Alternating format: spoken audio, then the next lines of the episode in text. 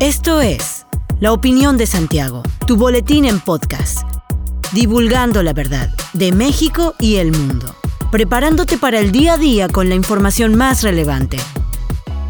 Comenzamos. Buen día, bienvenido a la Opinión de Santiago, tu dosis breve de información para arrancar el día con lo más relevante a nivel nacional e internacional. La jefa de gobierno de la Ciudad de México, Claudia Sheinbaum Pardo, visitó a las personas lesionadas por el choque de dos trenes entre las estaciones Potrero y La Raza de la línea 3 del metro. Sheinbaum informó que continúan internadas 15 personas y tres de los lesionados entrarán a quirófano, mientras que uno más ya fue operado. Por su parte, Guillermo Calderón Aguilera, director general del Sistema de Transporte Colectivo Metro, anunció la separación del de Alberto García Lucio, subdirector de operaciones, mientras que el comisionado de atención de víctimas, Ernesto Alvarado, explicó que darán atención puntual a los familiares de la persona fallecida y que habrán funcionarios dando seguimiento a cada caso.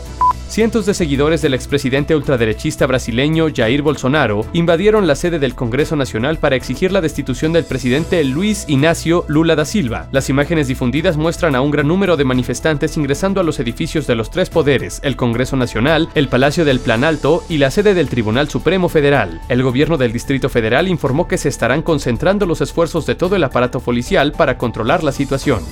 Mauricio Curi González, gobernador de Querétaro, supervisó los trabajos de rehabilitación vial de las calles Encinos, Cedros y Ficus, que registran un avance del 84%. Curi González subrayó que la suma de esfuerzos se traducen en la materialización del proyecto que quedará concluido para principios de febrero de este año, lo cual simboliza una promesa cumplida. Fernando González Salinas, secretario de Desarrollo Urbano y Obras Públicas, explicó los alcances de la infraestructura urbana que comprende la implementación de 441.94 metros de pavimento empedrado, empacado en mortero, y la construcción de 861.89 metros de guarniciones en tres calles de la colonia.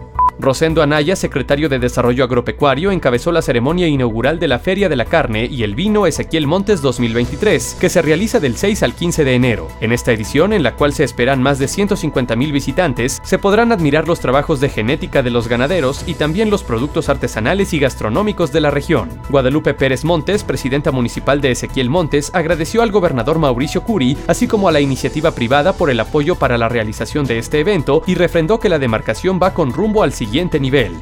Este lunes 9 de enero retomarán sus labores escolares 376.419 alumnas y alumnos de 2.073 escuelas públicas de educación básica en el estado de Querétaro, informó la Unidad de Servicios para la Educación Básica en el estado de Querétaro. De igual forma, tras concluir el taller intensivo de capacitación y formación continua sobre los nuevos planes y programas de estudio de la SEP, se reintegrarán al trabajo 13.378 maestras y maestros de escuelas públicas.